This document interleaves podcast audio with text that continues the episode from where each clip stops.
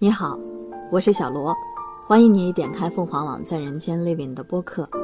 在这里，我们试图用冷静的叙述抵抗冰冷。五月的北方空气清爽。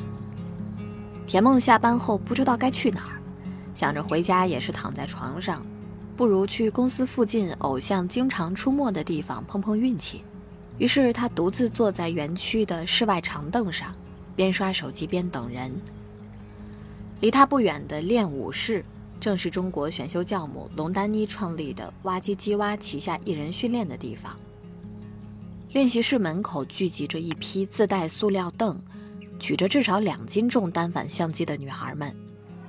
不一会儿，一辆商务车拐了进来，大多数女孩迅速地围拢上去，反应稍慢的人会直接踩在自己准备好的凳子上。用错落有致的迎接来描述这个画面，应该是比较准确的。过了一会儿，从车上下来几个男团成员，其中一位男孩叫张家元，是田梦观看腾讯创造营2021选中的练习生。如今他已经顺利出道，在与偶像交换了方寸之间的空气后，田梦就离开了。回家后，他习惯性的打开微博，浏览起张家元的定格照片来。偶像从眼前掠过的时间以秒计算，现场的粉丝仅凭记忆难以捕捉到偶像的发色、服装、鞋子，甚至首饰。粉丝们借助相机帮他们固定住瞬间，那些被固定的瞬间成为疯传网络的物料。粉丝依靠这些延续着选秀节目结束后的热情。拍摄这一切的女孩被称作是站姐。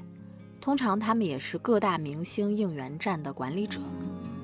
选秀是一门日新月异的生意，一代一代的偶像收割着一群一群的年轻人。可以说，他们既相互成就，也相互拖累。全民制作人，你们好，我是全民制作人代表张艺兴。在这里，有一百位努力的练习生。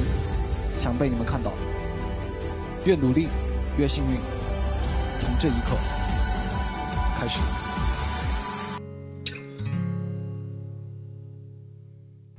这是二零一八年一月十九号《偶像练习生》节目首播的时候，张艺兴和数不清的花样男孩站在舞台上，面对镜头宣读的一段话。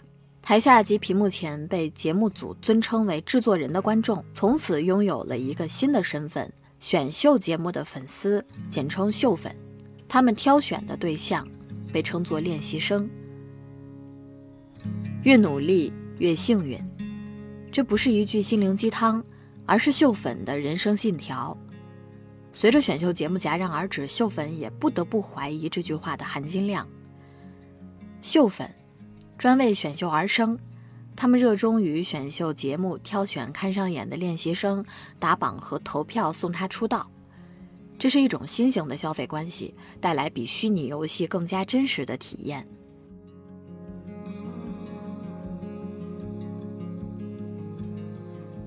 田梦在一家影视制作公司从事人力资源管理工作。二零零五年暑假，将要上高三的他用父母的手机为李宇春投了票，随后他成为了一名玉米。玉米是李宇春粉丝的称呼。节目火了之后，粉丝开始想办法拉更多的票。除了到街上摆摊设点找陌生人投票之外，后援会还会组织购买电话卡，疯狂打头，也就是打榜和投票出现端倪。二零零七年，广电总局明令禁止。各级电视台上新频道或者地面频道不得采用手机投票、电话投票或者网络投票等任何的场外投票形式。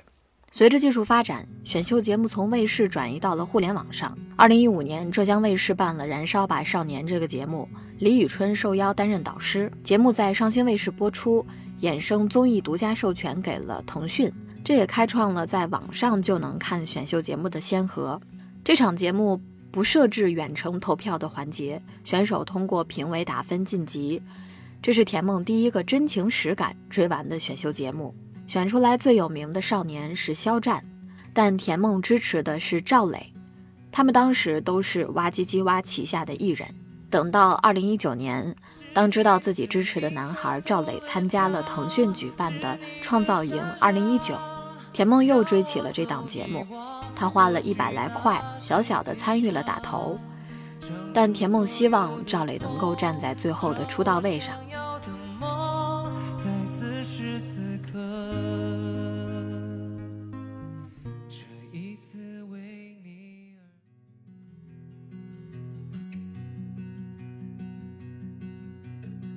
粉丝投入太多的情绪，容易患被害妄想症。追星有三大忌：忌真情实感，忌倾家荡产，忌啥事儿都管。粉丝总认为自己选中的孩子在平台手里，平台操纵着一切，于是他们必须疯狂花钱将自己喜欢的偶像顶上去，向平台证明这孩子值得更大的舞台。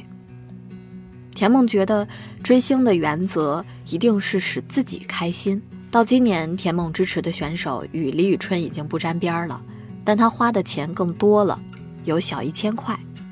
他回忆说，那会儿李宇春开演唱会，他舍得买最贵的 VIP 票坐前排，一张二十块的数字专辑，他认为值三百块的话，也愿意重复购买。田梦解释说，这样做的目的是让自己喜欢的歌手多一些。自己的选择权，而不必在乎市场的需求去做一些烂大街的俗歌。但对于选秀出道的团体，田梦则说不会为他们花太多的钱。田梦其实对选秀有些失望，仅有的九个出道位由一百多位练习生争抢，练习室仿若丛林，镜头也如利刃。田梦说，国内的选秀节目是一个大型的楚门世界，在粉圈内。把它形容成“猪八百红”，就是说给猪八百秒，它都能红起来的意思。镜头越多，练习生被看见的机会也就越多。但田梦不是一个挑战规则的人，他说，在这个游戏下就得接受所有的规则。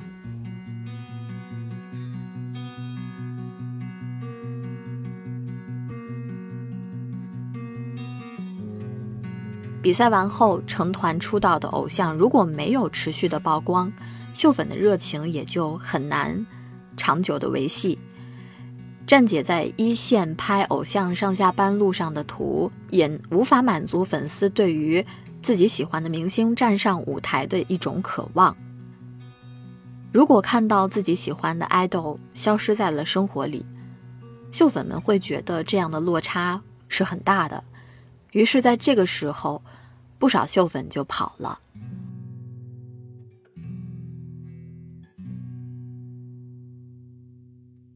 王璐今年毕业，在厦门念广告学专业。今年的二月中旬，爱奇艺的《青春有你三》和腾讯的《创造营二零二一》前后一天开播，两个节目他都有看。《青春有你三》出屏之后，练习生们被分为 A、B、C、N 四个等级的小组。A 组是唱跳能力俱佳的种子选手，B 组是在某一方面有突出表现的，C 呢则是资质平庸的，N 是面临淘汰的。在为期三个多月的训练生涯里，A 组选手要保持自己的地位，提升人气；B 组的要努力争取进入 A 组；C 组的要尽可能的去争取曝光机会，获得制作人的青睐，才有可能去逆天改命。而 N 组的首要任务。是要避免被淘汰。主题曲出来之后，练习生罗一舟被练习生内投为初舞台的中心位，粉圈把这个中心位称为初 C，即第一名的成绩。也是从这个舞台开始，王璐被罗一舟的飞跃震惊和鼓舞到了。经过一轮又一轮的练习和公演，人气选手逐渐浮现，练习生的排名也越来越稳定。王璐说：“其实选秀。”并不公平。罗一舟是科班出身，演过话剧男一号，在中戏上学，未来的发展比普通的流量明星其实路是更宽的。但在他参加选秀节目的初期，他就是一个纯素人。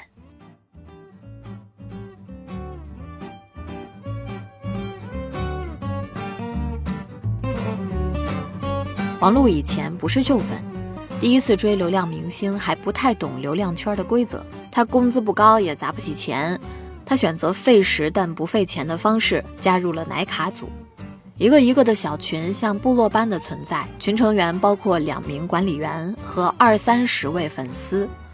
粉丝每天会领取任务，录屏完成扫卡工作，也就是扫真果粒瓶盖内侧或者奶卡上的二维码，随后就会出现一串的投票号，管理员们则负责查车，及核对投票的真实性和有效性。还有一位专门负责发奶卡的人。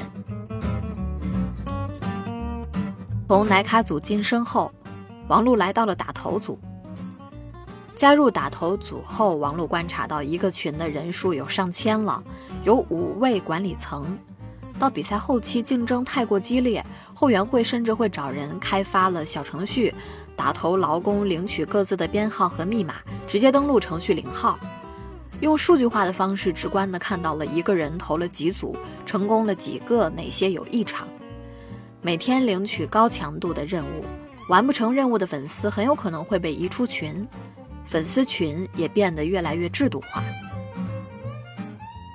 中国人民大学社会学博士后。影视媒体人何天平表示，对于选秀节目的逻辑来说，每个练习生在镜头实践的过程中都会生成自己的应援组织，那就成为了一个实质性的粉丝组织，哪怕选手最终没有出道。名义上，粉丝是这些节目的主体主角，可以为爱发电，但实际上更多是为福音节目逻辑而无意识成为的数据工人。王璐自己说，曾经还笑话过加入偶像练习生打头组的同学，没想到后来自己也成为了其中的一员。他学习的是广告学专业，对舆论也有一定的了解，但他认为去打头还是有点傻。但认认真真的看完节目之后，确实会有点上头。后援会还会找黄牛买大量的平台账号，但这些账号可能同时卖给多家粉丝。于是，王璐每天赶在凌晨十二点整登录账号，抢在别家粉丝之前完成投票。王璐觉得这很刺激，但他也知道选秀本身是资本的较量。投票的话，一定要用 4G 网络，每投三票开一下飞行模式，更换 IP 地址。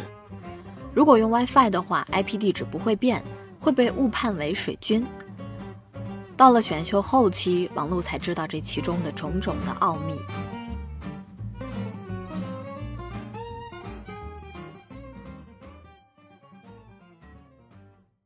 国家在积极稳产增收，同时也在努力减少粮食浪费。但这两天，一则倒牛奶的视频刺痛了很多人。起因呢，是一档综艺节目的粉丝为了给偶像打榜投票，需要收集很多瓶盖。而开瓶之后喝不掉就雇人倒掉，目前相关节目已经被暂停，反食品浪费法已经实施。二零二一年五月四号，网络传出一段十五秒的视频，一群中老年村民围坐在方形水泥沟渠旁，拧开瓶盖，倒掉了里边的奶。事件发酵后，五月六号，爱奇艺发文致歉，并提出了整改的意见，关闭了打头通道。五月九号。就在成团夜的前两天，《青春有你三》停播了。王璐说，那段时间他的心被一点一点的磨掉，每天都会产生各种复杂的情绪。和他一样，大多数的秀粉都不愿意接受这样的结果。二十二岁的大学生朱雅婷是一名初恋秀粉，初恋秀粉指的是第一次花钱打头的选秀节目粉丝。在网上看过一些视频之后，他也被罗一舟吸引，想为他投票。一开始他比较佛，喜欢就投一票。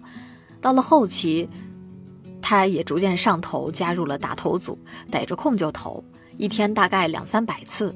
但这还不算多的，有的时候一天能投上千票。成团夜取消之后，朱雅婷还抱有希望。等了一个多月，她渐渐地接受了现实。费了那么大的力气，只不过是想偶像 C 位出道，成为闪耀全场的男孩。但一切都不可能再发生了，于是秀粉就陷入了值和不值的考量中。一些激动的秀粉试图找平台理论，要求退款的声音也偶有出现。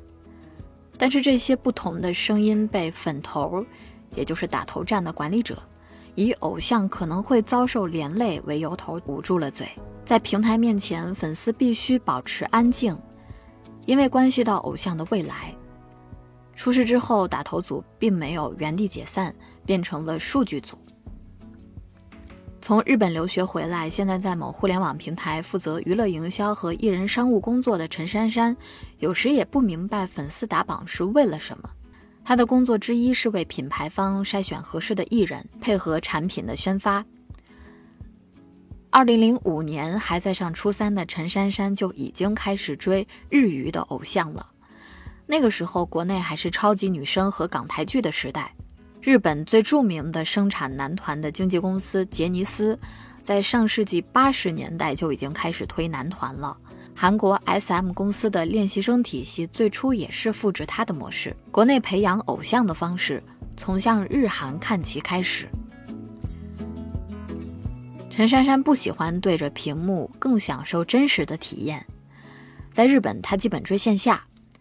二零一八年，陈珊珊追的团开巡回演唱会。三个月里，他看了十多场，位置好一些的门票一张就要一万多块人民币。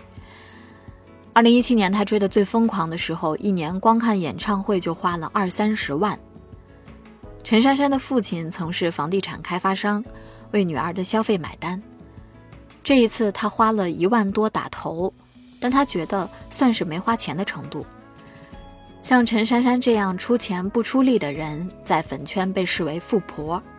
国内的选秀节目，陈珊珊从偶像练习生看起，直到创造营2021打造国际团，邀请了日籍的练习生，他终于上头，追了一位在日本已经比较成熟的艺人。从节目播出一路投到第三次公演为止，和打头劳工不同，带领团队为第二季度业绩冲刺的陈珊珊，天天加班到九十点钟，连上网看视频的时间都没有。更没有功夫去打头，于是他将钱直接转给了后援会。把钱交给后援会，陈珊珊也明白不可能全部转化成票数。现在这一套规则被玩得很复杂，就是不想让人直接算出收入多少、花销多少。绝大多数粉丝卷入是因为感到快乐，合理适度的范围都可以，但非法集资、数据造假、打头过度也出现了。不仅是后援会。连经纪公司、平台等多方势力也焦灼在一起。陈珊珊说：“粉丝运营其实挺赚钱的，但是很琐碎。打开任何一个后援会的微博，网宣、数据控评、反黑等等，这些都属于基本的板块。还有各种账号需要运营。艺人的商业价值和粉丝盘挂钩，但水分很大。微博几十万的转发，可能只有几十人的数据劳工在干这个活儿。”足足给他轮出几十万的转发量，在工作上，陈珊珊有意的回避和这类艺人合作，因为他们团队需要的是一个真实的数据，即这个艺人大概能割多少韭菜。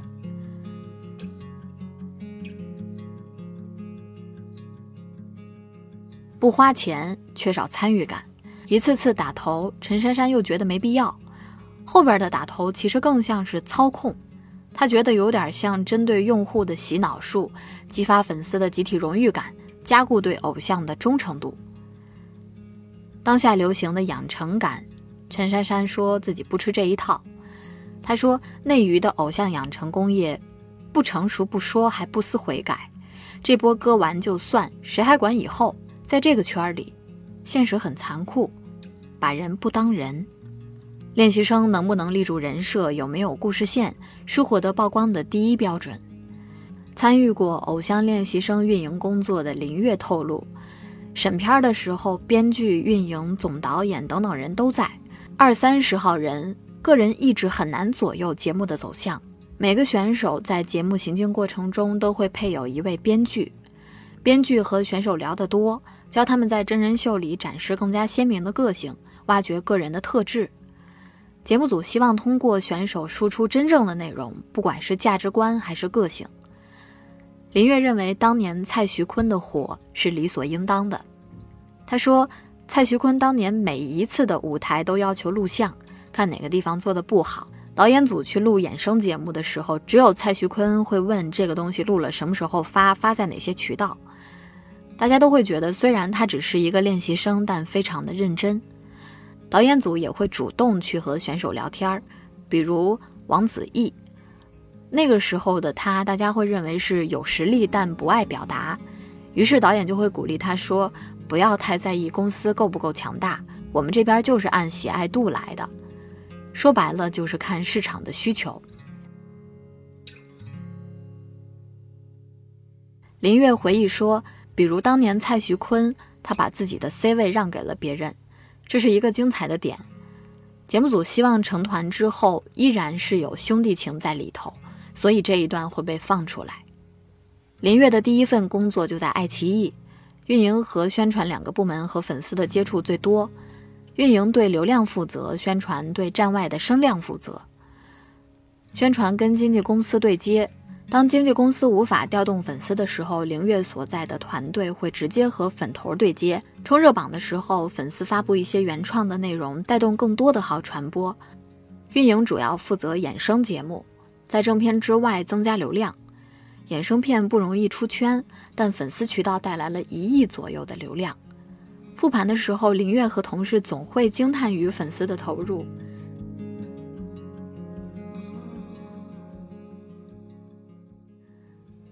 设置的大场影视小镇是围起来的，粉丝就守在铁栏杆外，蹲选手，在那里跟那些做完妆发的偶像打招呼。林月说，当时那一届大部分练习生还不是艺人，非常需要粉丝，所以在工作中能够感受到他们。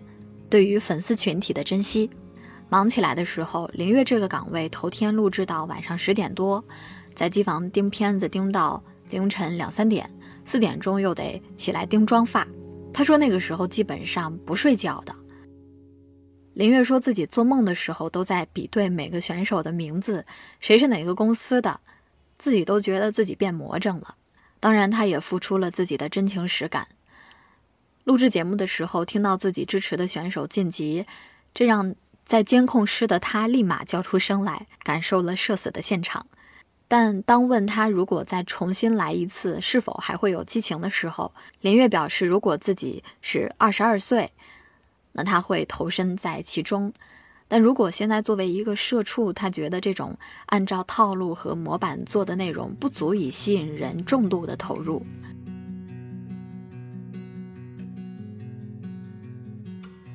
今年的九月二号，国家广电总局网站发布了进一步加强文艺节目及其人员管理的通知，其中就提到，广播电视机构和网络视听平台不得播出偶像养成类节目，选秀类节目要严格控制投票环节设置，不得设置场外投票、打榜、助力等环节和通道，严禁引导鼓励粉丝以购物、充会员等物质化的手段变相的花钱投票。偶像练习生作为第一届模仿韩国一零一系的选秀节目，开局比较艰难，经纪公司并不清楚它的模式，节目制作团队前期招募学员质量得不到保证，节目组就挨个经纪公司谈合作。乐华娱乐当时派了范丞丞、黄明昊等爱豆来，但节目做到现在，优质的练习生也越来越少，秀粉的基本盘也差不多饱和了，即使没有相关政策出台。选秀节目也面临着发展的危机。站在行业外看，选秀节目模式固定，已经失去了新鲜感。再加上塌房、偶像出格等等事件的频发，要是没有站好队，最后真的会让粉丝感到非常伤心。他们也就慢慢的不再愿意为这个事儿投入太多的精力了。不管是妈粉、事业粉还是秀粉，都是真心实意的投入了精力、时间和钱财。林月说：“粉丝能够推练习生上去，同时也能够一把将他拉下来。这种推力也好，还是拉力也好，都非常的不可控。粉丝计较的点不是站在选手长远发展上，而是现在立刻马上。在他们上头的时候，是讲不清楚任何道理的。偶像练习生时期，节目还属于摸索阶段，节目组不太在意粉丝花了多少钱，这还不在他们的考核范围内。”当时投票入口很少，基本限于 App 本身。后来加入了更多的投票渠道，比如奶卡、奶票、奶盖、愈演愈烈。但是打开了这么多打头的口子，这也意味着更多的责任和风险。可是节目组背负不了这么大的责任，他只能请大家去理性消费。但具体到每一张票怎么投，其实都属于个人的行为，他没有办法控制。林月说：“或许对于大多数的粉丝来说，举办选秀节目的平台也是工具人。粉丝们往往会抱着一种‘把我偶像捧红了，你就一边去’的心态。”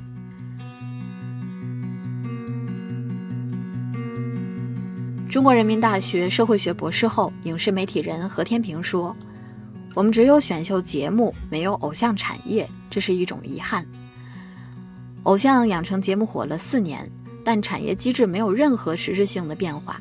资本、经纪公司、平台、粉丝、偶像，共同参与了一场大型的以资本为名义的狂欢。但事已至此，如果问哪一个主体是无辜的，好像暂时也没有明确的答案。